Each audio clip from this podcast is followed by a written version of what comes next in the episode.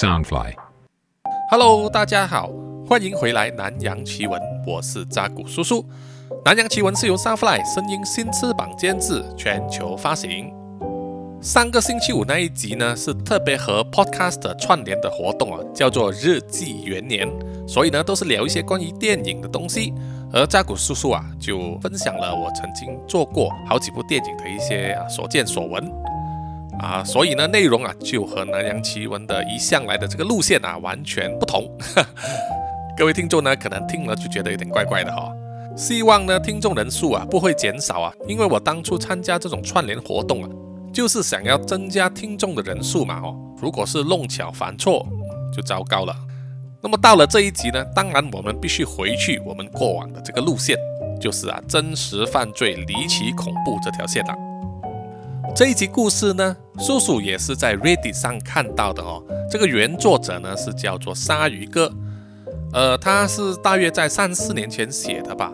到底这个故事内容里面有多少成分是真实的呢？还是他虚构的呢？啊，扎古叔叔呢就留给各位听众自己来啊猜想。哦，叔叔呢只是将一些东西啊稍微做一些更改啊，放在比较熟悉的国家里面，就是把它改为发生在马来西亚。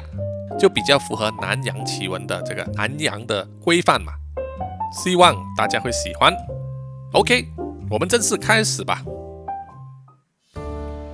大家好，我的名字叫做陈文贤，大家呢就叫我大迪，迪就是弟弟或者是小子的意思，这是父母从小就叫我的乳名，叫的久了就叫习惯了，我也听得习惯了。我有一个双生的弟弟，叫做陈文义。大家呢都叫他小迪啊，所以我是大的，他是小的，所以一个大迪一个小迪了。我们都是高中三年级生，到年尾呢就必须毕业了。我们两兄弟和父母呢从马六甲搬家来到吉隆坡居住啊，已经快要两个星期了。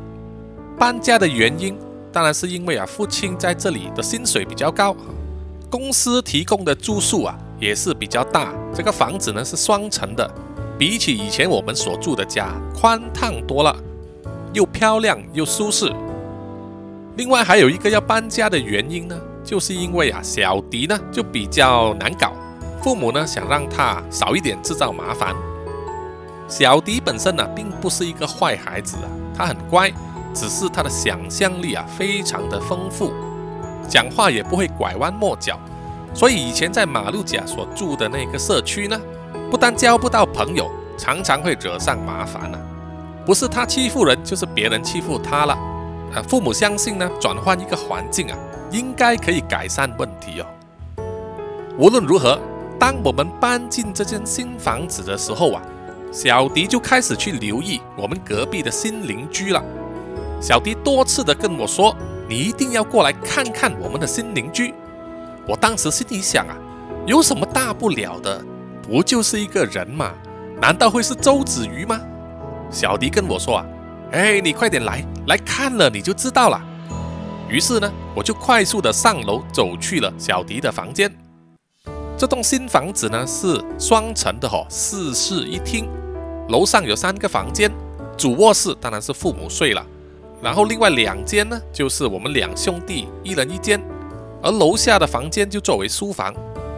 我到了小迪的房间，从他的窗户里面往外看呢、以为我可以看到所谓的邻居，就是长相奇特古怪的老阿伯，或者是有一只可爱的猫或者狗，但事实上并不是哦，是一个中年女人，看起来可能三十多，接近四十岁吧，就是所谓的熟女了。虽然从这个窗户啊望过去，邻居的家呢，相隔大约有三四米的距离吧。但是也可以很明显的看得出呢，这位熟女邻居啊，长得非常的漂亮啊，一头乌黑的长发，身材啊更是好棒棒啊。我第一次看见这位熟女邻居的时候呢，她当时是从家里面走出来，去查看门外的那个信箱，看她走路时的那个脚步和身姿啊，真的是非常曼妙又妩媚。让我们这些血气方刚的年轻人呐、啊、受不了。我当时呢觉得有点奇怪哦，因为当时天空呢下着细雨啊，而这位女邻居呢并没有撑伞，就是这样子直直的走去查看外面的信箱，完全不介意被雨淋湿。即使当时她身上所穿的就是一整套非常性感的半透明睡衣。小迪一面看呢，一面大力的拍我的肩膀啊，说：“你看，你看，你看见他的奶奶没有？那个到底是 D 还是 E 罩杯啊？哎呦，这是有够辣的嘞！”我当时啊，就一掌拍了小迪的后脑。爸爸曾经教导我们说，要尊敬女性，不可以物化女性。不过我看了一看那位邻居啊，真的是，嗯，应该最少有一罩杯吧。小迪啊，就露出艰险的微笑，说：“啊，哈哈哈哈！你现在后悔你没有选这间房了吧？”我承认，我当时的确是心有不甘的。在我房间那头的窗户呢，只可以看到一个整天光着上身啊，又肥又多毛的老阿伯啊，在那边浇花种草。这个世界就是这么不公平吗？于是啊，我就拍着小迪的肩膀说：“嗯。”我想啊，我们在这个新的地方呢，会有很多兄弟共度的时光啊。我们就是这样子开始注意到了隔壁的那个性感熟女邻居小迪呢，就去偷偷拿了爸爸以前用来观鸟的望远镜，而我自己有一副啊，是以前用来研究森林环保还是什么的，总之就是望远镜了。然后从那一天晚上开始呢，我们就会把小迪的房间灯光熄灭。然后在窗前守株待兔啊，希望可以看到火辣辣的真人秀。但是呢，不消好几天呐，我们就发现隔壁这一位性感熟女邻居呢，有一些不对劲。比如说，她从来不睡觉，她房子里面的灯光呢，永远都是点亮的，从来没有熄灭过。然后呢，我们也看见了她在房子里面走来走去，给来给去。而且他永远穿着同一套衣服，就是那一套半透明的性感睡衣了，就好像他从来不需要洗澡换衣服一样。小迪就说了：“我才不管他有没有睡觉啊，他到底什么时候才会脱光光呢？”我当时就说：“啊，嗯，搞不好啊，他是一个药头啊，专门贩卖毒品。听说在吉隆坡呢，这种人很多。”小迪就回答了。他不可能是一个药头啦。我说：“为什么你这么认为呢？”小迪斩钉截铁地回答：“我在网络上看到，他完全不像。我们搬来这个新房子住呢，已经住了六天了。那一天晚上是我们搬过来的第一个星期六，也是我们第一次看见啊那位性感熟女邻居呢，做出了一些非常奇怪的举动，像平常一样。”我们就是躲在窗户那边呢偷看，一开始啊什么事情都没有发生，等了一段时间之后啊，我们都感觉到累了。当时我就说啊，他妈的，我不要再看了，他绝对不会给我们看捏捏的啦。当时呢，小迪啊就抓着我的手说：“大迪，大迪，你来，你来。”哎呀，不要啦，我要睡了。我想要看捏捏的话，网络上随便找都有了。小迪呢，更用力地抓住了我的手啊，而不是手腕。他从五岁开始呢，就没有这样子抓住我的手了。他一再重复地说：“大迪，你来看。”小迪在窗边呢，用手指向隔壁邻居的后院。我就跟着他的方向呢，用望远镜看过去。在望远镜的镜头里面呢，我只看见一团模糊的白色东西啊。我调整一下那个焦距，然后啊。我就看到了一张脸，那个熟女邻居的脸，她就站在自己后院的一棵树后面望着我们，真的是望着我们窗口的方向。当时小迪的房间灯光是熄灭的，照理说他应该看不到我们在里面吧，对不对？但是当时我的感觉就是他看得见我们，你们知道我当时的感觉吗？我当时吓得啊，几乎要跌倒在地上，就摇着头说：“靠北了，他在那边多久了？”小迪呢，只是摇摇头啊。我们当时的心情呢，应该是比较尴尬啊，多于害怕，或者是说两种都有。但是呢，小迪的表情呢，就是表现得非常的害怕。小迪好像牙齿在打战着，说啊，这很不对劲嘞，大迪，很不对劲啊！我就和小迪说啊，哎，你想太多了，不用担心，他可能只是想反客为主，我们可能是侵犯了人家的私隐啊，所以呢，人家想要就是给我们一点教训吧。然后小迪就问我了，你觉得他还站在那一边吗？我当时啊不敢去窗口那边望哦。我觉得心里非常不安，于是呢，我就拿出我的手机，开启了镜头的录像模式啊，对着那个方向呢，录了大约有三十秒钟，就是用手把我的手机举起来呢，啊，在那边摇晃一下啊，尽量多拍到更宽的角度，然后就把手机收回来。当我们重播手机所拍到的画面的时候呢，啊，我们松了一口气了，他并不在那棵树的旁边了。没有再看到那张白色的脸啊，也没有望向我们这个方向。我的手机当时这样子摇晃着拍啊，拍完他整个后院了，就是没有看到他。小迪呢啊，心情也是放松了不少，就跳到床上啊，倒头就要睡了。而我呢，就决定啊，再重看这个画面一遍，就是再确认一次嘛。后院里面真的没有人了，但是那并不是全部哦。当我把手机收回来的时候呢，镜头有拍摄到我们房子的下方，在那一瞬间的画面里面呢，就在这个窗口的下方啊，我就看见那个熟女邻居站在那边，然后望着我们这个方向，那个距离啊很近，近到呢很可能可以听见我们说话了。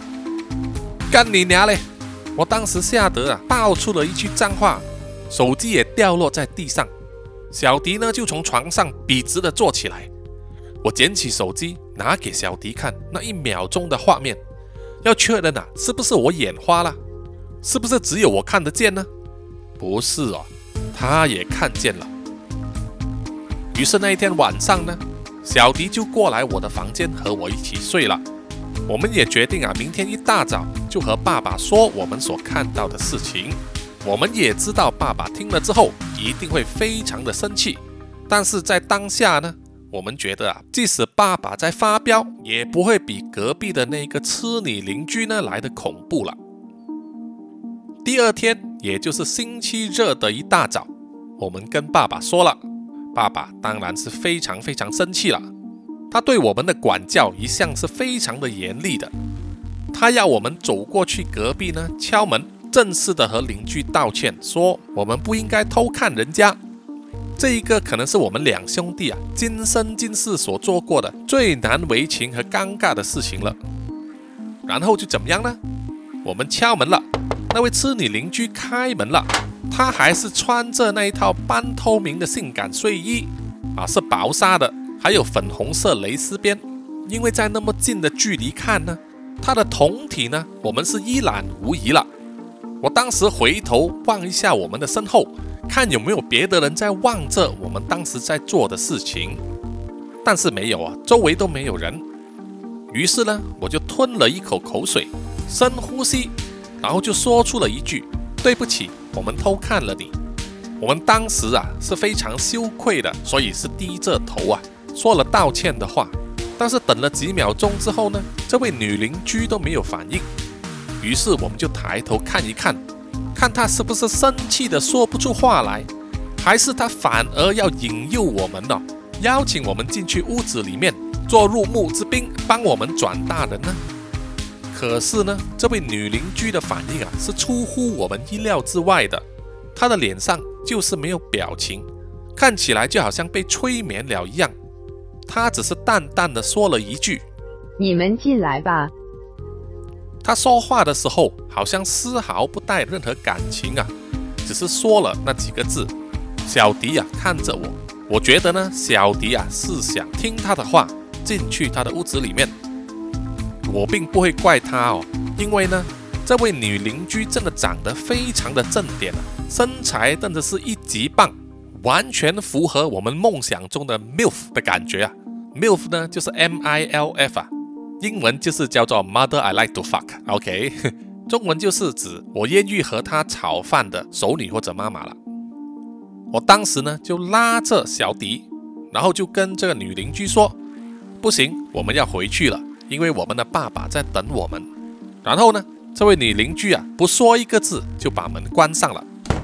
我们回到家的时候，爸爸就问我们了：“然后怎么样了呢？”我们就回答说：“隔壁的邻居看起来并没有生气啊。”然后我们又跟爸爸描述了那位女邻居的穿着。然后我又跟爸爸描述了那位女邻居的穿着。我当时想表达的是啊，如果我们会因为偷看而被怪罪的话，至少我们要让我爸爸知道啊，那位女邻居也是有在主动挑逗我们的。爸爸皱着眉头啊，我知道他看起来呀完全不相信我们的说法。他说他会过去带我们向这位邻居道歉。他还说啊。如果我发现你们两兄弟说谎的话，我就把你们的蛋蛋切下来给你们当耳环，听到吗？啊，我们的爸爸说话一向来都是这么狠的。我和小迪呢，就乖乖的站在厨房里面呢，等待我爸爸回来。不消几分钟呢，他就回来了，但是他整个脸色非常的苍白，看起来很惊慌。爸爸看起来也没有要向我们发脾气的意思。他的表情呢，就好像目睹了隔壁沦陷区的主席呢在跳脱衣舞一样。小迪啊，用手肘推了我一下，好像以为我并没有察觉到。坐下，我们就乖乖的听着爸爸的指示呢，坐在餐厅里面吃我们的早餐。妈妈呢还在睡觉啊，因为每个星期六的晚上，他都会通宵追剧。沉默了一段时间之后呢，爸爸开口了，他说。你们不要再去干扰隔壁的邻居了。OK，我们两兄弟都异口同声的同意了。当爸爸拉起这张臭脸的时候啊，我们绝对不敢多说一句话。我的意思是呢，我们从来没有看过爸爸那么严肃啊，所以呢，我们当时才会那么的害怕。我们一直沉默的吃着早餐，一直到我爸爸主动开口的说。我从来没有跟你们提过刘建国的事情吗？爸爸以前曾经提过这个名字，刘建国。我们知道这个人呢，是爸爸小时候啊住在同一区的一个邻居的孩子，他们两个应该岁数差不多。我们对刘建国这个人呢所知非常有限。我们曾经问过爸爸，但是啊，他永远都是转移话题啊，不会回答我们的问题。所以，当爸爸提起这个人的时候啊，我们就摇头了。刘建国是个笨蛋啊，你听到我说吗？他就是一个笨蛋，永远会去管呢他不该管的事情。爸爸一面吃着太阳蛋呢，一边说：“当年在我们所住的那条街道上啊，有一间非常大、非常老旧的房子，它有三层楼高，在我们整条街啊，没有一间房子呢和那间一样。”那一条街上所有的房子还没建起来的时候呢，那一间老房子就已经在那里了。据说是一个历史非常悠久的家族呢，拥有那一个房子和土地。我们也听说过各种各样啊关于那栋老房子的故事。我们都曾经看见那栋老房子呢，晚上的时候会点灯，但是白天从来没有人出入。有一次，当我们在观察这老房子的时候呢。我们听到了某一种叫声，我们知道那个叫声是来自那间老房子的。那个叫声听起来呀很惨，很不妙。从那一天开始呢，刘建国就对那间老房子发生兴趣了。他整天想要偷偷跑进去房子里面看看啊，到底是怎么一回事。这样子的刘建国，你们觉得他会做出什么样的事情呢？我和小迪啊异口同声的回答：啥事？爸爸吸了一口气呢，就继续说下去。有一天呐，刘建国呢突然间不见了。你以为这是一场寻宝大冒险吗？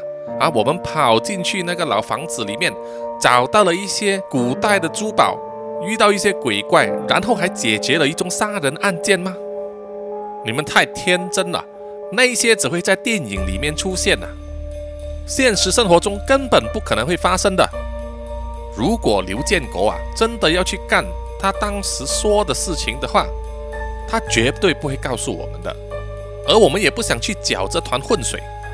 我们都知道啊，破门入屋呢是犯罪啊，是要坐牢的。总之呢，刘建国就是失踪了，没有人找到他。我们想过了所有的可能性，可能他逃跑了，哈，可能他杀了某一个人，然后从此就躲在某一个地方。这个时候啊，我就低声的说：“爸爸，你跟我们提起那栋老房子是有原因的吧？”“嗯，是的，但是那个是另外一件事情啊。我们都以为呢，他溜进去了那栋老房子，然后就永远没有出来过。但是问题就在这里了。”爸爸说到这里啊，停了下来，喝完了整杯咖啡，好像要事先镇定心神一样，才继续说下去啊。我想要说的是，刚才我所看到的隔壁的那一个女邻居呢，和我小时候住在同一条街的女人长得一模一样。小迪啊，这个时候惊叹地说：“哇，老爷爸爸，她比你还耐老诶，根本就是个冻龄魔女。”爸爸拍了一下桌面，语重心长地说：“你们没有听清楚重点吗？你们的脑袋尽往些不正经的地方去。我刚才不是说了吗？我所见到的那个隔壁女邻居，和我小时候住在同一条街的女人一模一样，对不对？当我还是小男孩的时候，她已经是一个成熟的女人了。她现在看起来呀，和当年一模一样。”长得像她那样子的女人呐，你是永远不会忘记的。啊！我和小迪啊都异口同声的问：“爸爸，那是不可能的吧？”可能不可能，并不是我说了算，我也不想去知道为什么。我只是把我看到的事实告诉你们两个。还有就是，从今以后，你们两个不得再和隔壁的邻居接触了。现在马上给我换好衣服去教堂。那一天在教堂做礼拜呢，我和小迪啊都从来没有试过那么安分的坐在那边。我知道小迪的脑袋在想什么，因为我自己也是这么想。到底隔壁的那个女邻居是谁？她和爸爸小时候住在同一条街的女人有没有关系？如果真的是同一个人，那么这一个巧合未免太蹊跷了吧？我们曾经听说过啊，有失散多年的兄弟呢，在同一家肯德基工作而互不相识。这种那么荒唐的巧合，再加上他种种的古怪行径啊，真他妈的让人感觉到不妙啊！从此之后呢，我和小迪啊，只是偶尔会从那个窗口里面向外望。女邻居呢，也没有在后院的树下望着我们了。我们两兄弟答应过爸爸，也真的做到了，就是不再和那位痴女邻居呢啊有任何瓜葛。但是啊，我的脑袋里面呢，还是常常想起她。我知道小迪也是和我一样，因为那个女人呢，实在拥有太多的谜团了。从那一次之后啊。小迪有两次呢，是睡在我的房间里面。他说啊，他觉得那个女人是在望着他。我就问小迪了，那么你有没有去看一看，确定一下呢？他说靠别，我才不要。几个星期之后啊，某一天晚上，我在小迪的房间和他一起玩马里奥赛车，玩着玩着的时候呢。我们就听到外面有一些声音，于是我就把电视呢切换成静音，再用耳朵仔细的听。诶，外面什么声音都没有。于是我们又恢复了电视的声音，继续我们的赛车。可是这个时候啊，我们又再一次听到外面有声音。小迪用很肯定的口气跟我说啊：“我告诉你啊，那个女人一定又是在外面，不知道在干什么东西。”我可不想去窗口看呐，来确认这件事情，所以我只是跟小迪说啊，一定是外面有猫还是狗啦。如果你想看，你自己去看。经过一番争论之后，我们决定啊，一起去看。这个其实并不是很聪明的做法，因为在黑暗中呢，你要发现两个人呐，是比发现一个人容易得多。总之呢，我们把电视关掉，房间的灯也关掉。啊，让周围呢都没有灯光，然后就在窗户边往外看，看了一眼之后，我们马上蹲下来闪躲。小迪喘着大气跟我说：“你看到了吗？那个真的是他吗？我强作镇定的回答说：“应该是，但是他并没有面向我们这边，我确定他是背对着我们的。”于是我们又伸出头啊去看，看了一眼之后，我们又迅速的躲回到窗户旁边。我们看到呢，隔壁的那个痴女邻居啊，不知道在草地上啊挖什么东西。当时时间啊已经是晚上十一点多了，一般上这个时候啊，周围的人都睡着了。而在这种乌漆抹黑的时候啊，那个女邻居居然在那边种花，你是跟我说笑吗？于是接下来呢，就轮到小迪去看了。他看着看着之后呢，又蹲回下来跟我说，他在地上挖着一些东西。当时小迪的表情啊，非常的惊慌，好像见到鬼一样。接下来轮到谁去看呢？于是我们用剪刀石头布来决定。问题是我这个人手残啊，永远都是先出布，而小迪就非常了解关都送。所以啊，轮到我去看了。看着看着，我就跟小迪说：“他确实是在挖东西，就在我们房子的围栏和他的那棵大树之间。”小迪听了就问了：“他该不会是要埋尸体吧？”我思索了一下，就回答说：“嗯，不可能，因为挖的那个洞太小了。”小迪就说：“如果要埋的是小孩子的尸体呢？”我啊又用手拍了小迪的后脑啊，跟他说：“靠别了，你不要吓我了。”虽然我和小迪呀都是高中三年级的学生，但是我们身材是长得比较矮小啊，有些人还以为我们还在初中。小迪就问我了：“哎，那我们现在应该怎么办？”好，他以为我知道啊，我没有回答他。继续的观察。Holy shit！我突然间爆出一句啊，因为我发现了某件东西。之前我还以为啊，那个女邻居呢，她是穿着某一种紧身衣或者是白衣服。事实上，他只是穿着一件白色蕾丝边胸罩和内裤。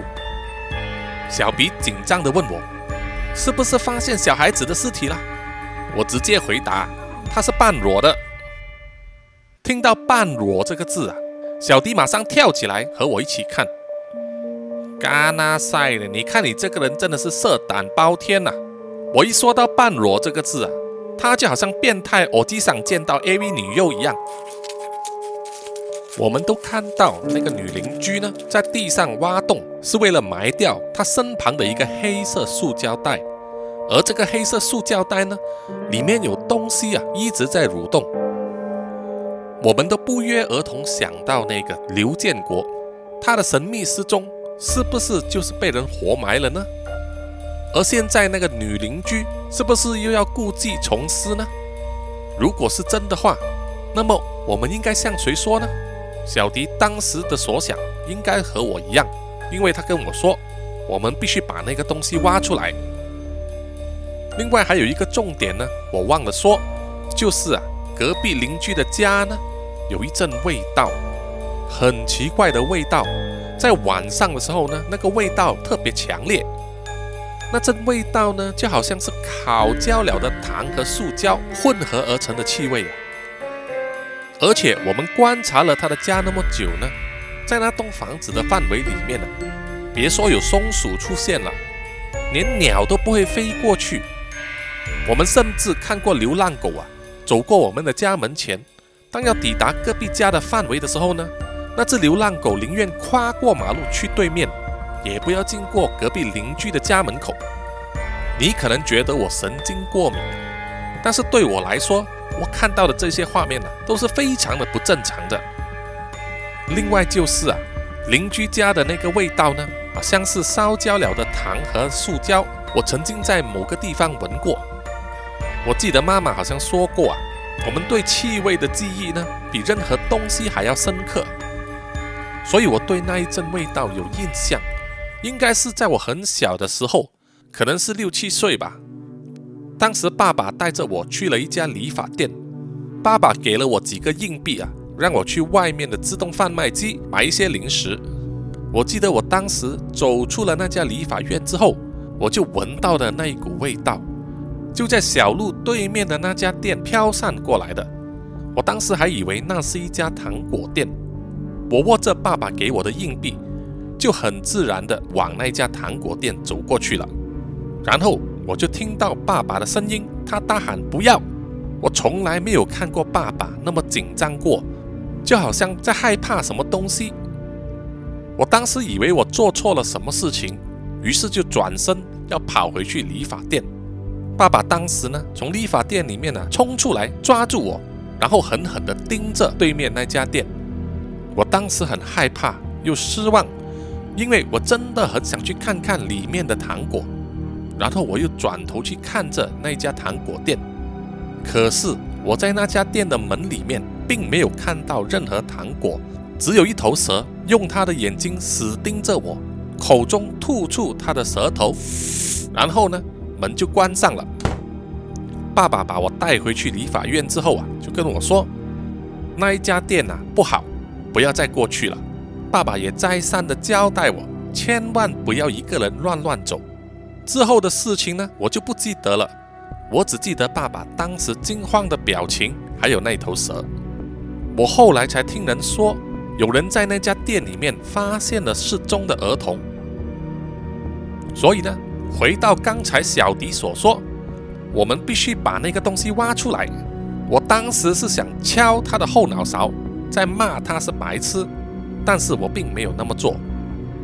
然后我们两个人的动作就好像一瞬间冻结了。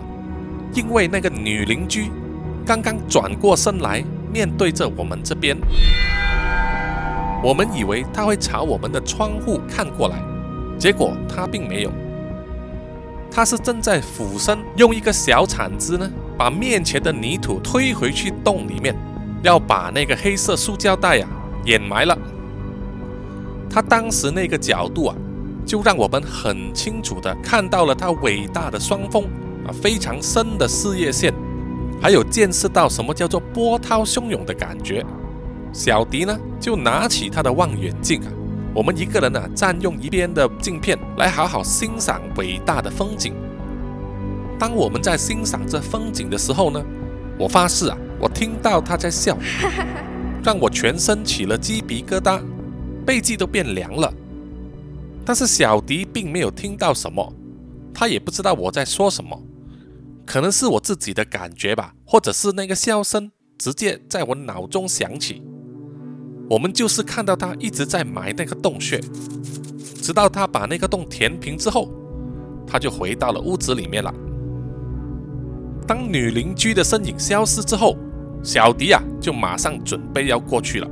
我想要阻止他，说服他说啊，我们应该先通知爸爸。可是小迪很坚决的说。不管你跟不跟来，我都要过去了。听到小迪这样子说呢，我就出言恐吓他了。我说啊，这样你回来的时候呢，爸爸一定会把你杀掉啊！你要我在你的葬礼上送你什么花呢？小迪完全不反驳，他只是说了一句再见，然后呢就走下楼去了。我当时啊，真的想一手掐死小迪啊，但是我不能，我做不到，因为我也不能让他一个人过去。在我们家储藏室里面有一个很大的铲子，是爸爸专用的。我们并没有去拿它，因为会发出很大的声音，我们怕会惊动了爸爸和妈妈。于是啊，我们就拿了妈妈用来种花的小铲，然后呢就走出门，跨过了我们家的围栏，来到了那棵树下。我们想要啊，在最短时间里面把那个黑色塑胶袋挖出来，因为我们知道那个女邻居并不需要睡觉。不过今晚可能例外啊，因为自从我们搬过来之后呢，今天晚上啊是头一次，我们看到她整个房子呢都是黑漆漆的，可能她埋了那个东西之后太累了，要小睡一会吧。这一刻啊，可能就是我们的幸运时光了。但是用妈妈的小铲子呢，并不中用啊，不知道要挖到何年何月呢才能挖出来。于是啊，我直接用我的双手来挖，很快的呢，我就在土堆里面。摸到了那个塑胶质感的东西，然后我就慢慢的把那个塑胶袋挖出来。当我把那个黑色塑胶袋握在手中的时候呢，同一时间女邻居的房子也同时点亮了一盏灯。Holy shit！他要出来了！我当时心知不妙啊，第一时间想要跑，可是我看到小迪呢，居然站起来往邻居家的后门走去。我抓住小迪的裤脚，然后小声的叫住他说：“嘿，嘿，嘿，嘿，刘南生，你去哪里啊？”我当时看到小迪的表情啊，好像中了邪一样，就跟之前看到的女邻居一模一样。我快速的站起来，挡住小迪，然后给他一个巴掌。看他好像清醒了一点，我就说：“走了，走了，走了，你想死吗？”我们连地上挖开的洞也没有填回去，直接呢跨过栏杆，然后打开了后门，回到我们家的厨房。把后门关上后啊，我们并不敢在厨房里面开灯。一面喘着大气啊，一面想：“Oh shit，糟糕了！如果真的是一个小孩子的尸体啊，现在我们居然把他带进了我们家里，到时不就跳进黄河洗不清吗？”于是我和小迪啊猜拳来决定谁来打开这个黑色塑胶袋。关都送，他妈的，我右手残了，我又出步了，所以我得打开那个袋子。之前不管是什么东西呀，被包在那个黑色塑胶袋里面呢？现在已经不再蠕动了。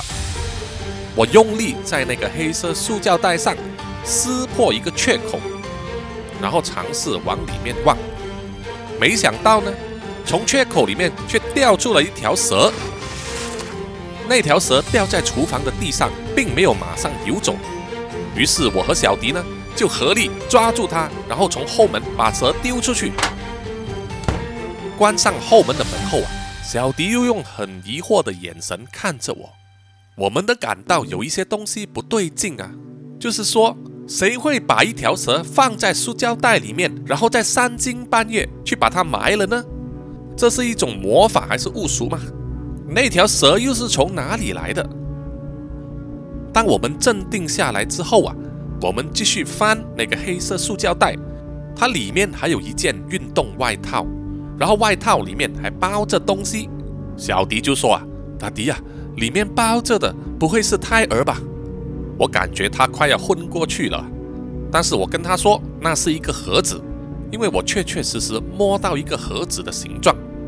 把运动外套摊开来之后呢，确实看见里面包着的是一个箱子，是一个小小的木盒子，里面有一些牙齿、老旧的照片。还有一个年代久远的玩具望远镜，我和小迪啊都异口同声地说：“好奇怪啊！那张老照片里面呢，拍的都是男孩子，每一个看起来都是只有十三、十四岁的少年，就像我和小迪的外在年龄差不多。从照片中来看呢，这一群少年都不知道他们被人家拍下这张照片了。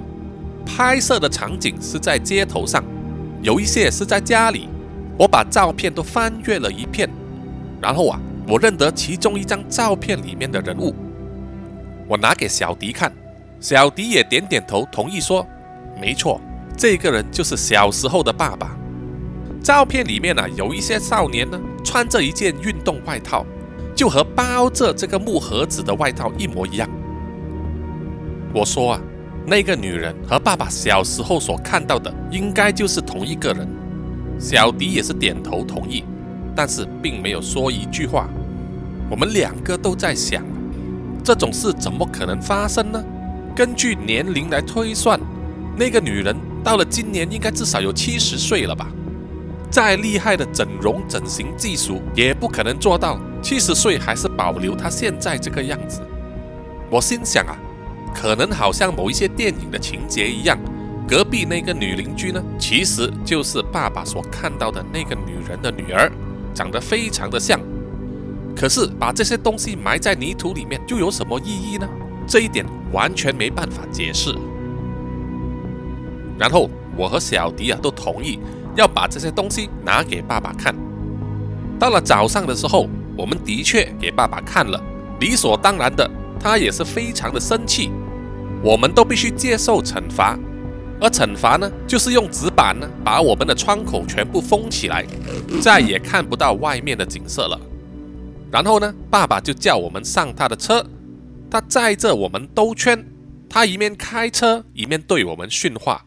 当时我和小迪啊都不敢作声，乖乖的听着。爸爸说：“我的一生啊，都是住在狭小的公寓里面，永远是给人家付房租，帮人家还房贷。我从来没有拥有过自己的房子，一直到现在啊，这个是第一次。这间公司帮我津贴房租，让我可以把这栋房子买下来拥有。我告诉你们两个。”我们是哪里都不会去的了，不会再搬家的了。所以从此以后，你们绝对不准再靠近隔壁的那个女人，不要再靠近那栋房子，不要再靠近人家的院子，也不要再去偷瞄人家的内内了。IG 上有那么多网红露奶给你们看，还不够吗？听到没有？我和小迪啊，都默默的点着头。这个已经不是第一次爸爸给我们训话了。但是讲到那么激动的还是第一次。爸爸还继续说，那个刘建国啊，其实并没有那么蠢。他蠢是因为每次都听我说的话。刘建国都认为啊，我班上的班长才是整条街最聪明的孩子，而我却是最愚笨的那一个。一切都是因我而起的。爸爸把车呢开到超市门口的停车场停下来，然后继续说。当我们听到那声惨叫之后啊，是我一天到晚都在监视那栋老房子，用我那一副便宜又可笑的玩具望远镜。我看到那个女人，她就在那边。终于有一天晚上，我们看到那栋老房子所有灯光都熄灭了。于是我拨电话给刘建国，然后我们一起去了。当时那栋老房子，它的后院有一扇窗户开着。我们就是那样子爬进去，屋子里面有一阵奇怪的味道，呛得我差一点咳嗽出来。我们听到楼上啊有人打呼的声音，当时刘建国就跟我说，他负责去检查楼下和地下室，而我呢就走上面那两层。我上到了二楼，看到很多房间都是空空的卧室，然后我听到其中一间房。发出了打呼的声音，还有一个女人的呻吟声。一听到女人的呻吟声啊，我当时就是一头热了，就走过去那间房偷看。我以为我会看到一个穿着性感睡衣，甚至是全裸的女人躺在床上。等我进入那间卧室之后，结果并没有，那张床上根本一个人都没有。自始至终呢？所有的声音都是来自一台录音机播放的。我当时就觉得我太蠢了，刘建国太蠢了，我们两个都太蠢了。现在麻烦大了。我看到房间里的那台录音机，还有那些照片，就和你们看到的盒子里面的照片一样。我想要推开卧室的门，下去楼下找刘建国，然后一起开溜。可是卧室的门推不开。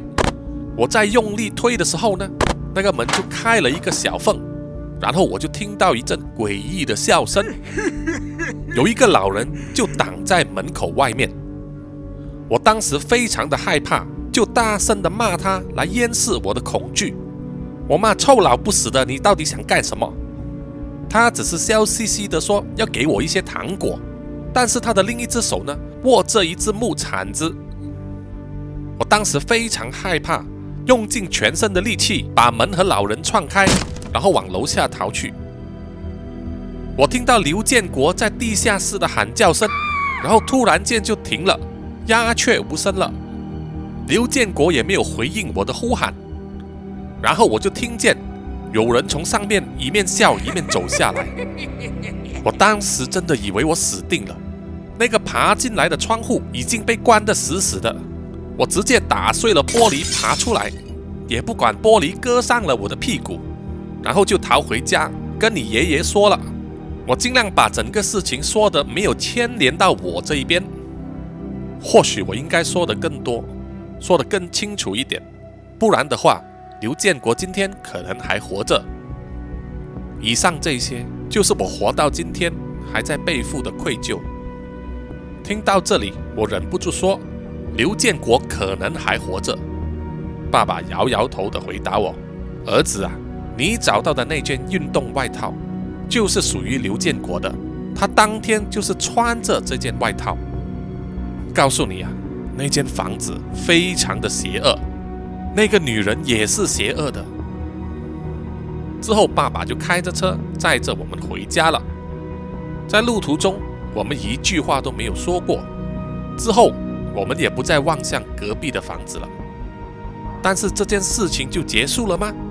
还没有，请大家期待下集了。喜欢的听众呢，欢迎到 Mixer Box、Apple Podcasts、IG、Facebook、YouTube 等等的平台呢，给我点赞留言哦。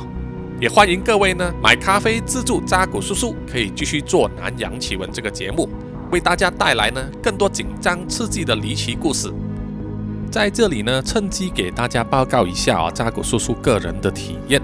就是其实，在这个七月二十三、二十四号左右，我老婆呢在上班期间呢就发现有同事确诊了这个武汉肺炎啊，于是老婆就问我怎么办，我就跟她说，她就不要回家里去了，因为家里还有小孩。于是我就跟我老婆呢去另外一个家里面住啊，只有我们两个人当做隔离。我同时也带我老婆去做这个 RT-PCR 肺炎检测，要确认她有没有确诊。幸好结果是阴性，但是为了安全起见呢，我们就留在那间屋子里面呢七天，就是尽量在这段期间呢不要回去接触孩子啊，因为我们不知道啊会不会有这个潜伏期。一个星期过后啊也没有什么问题，于是我们在七月三十一日，也是星期六，结束了这个隔离，可以回去看孩子了。没想到当天下午呢。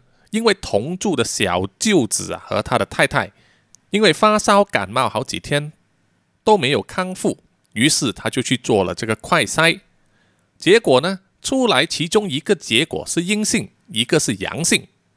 哎呀，当时我们全家人呐都是好像惊弓之鸟了，因为快筛比起 RT-PCR 呢准确率没有这么高，有些时候确诊的人呢他只会检测出为阴性。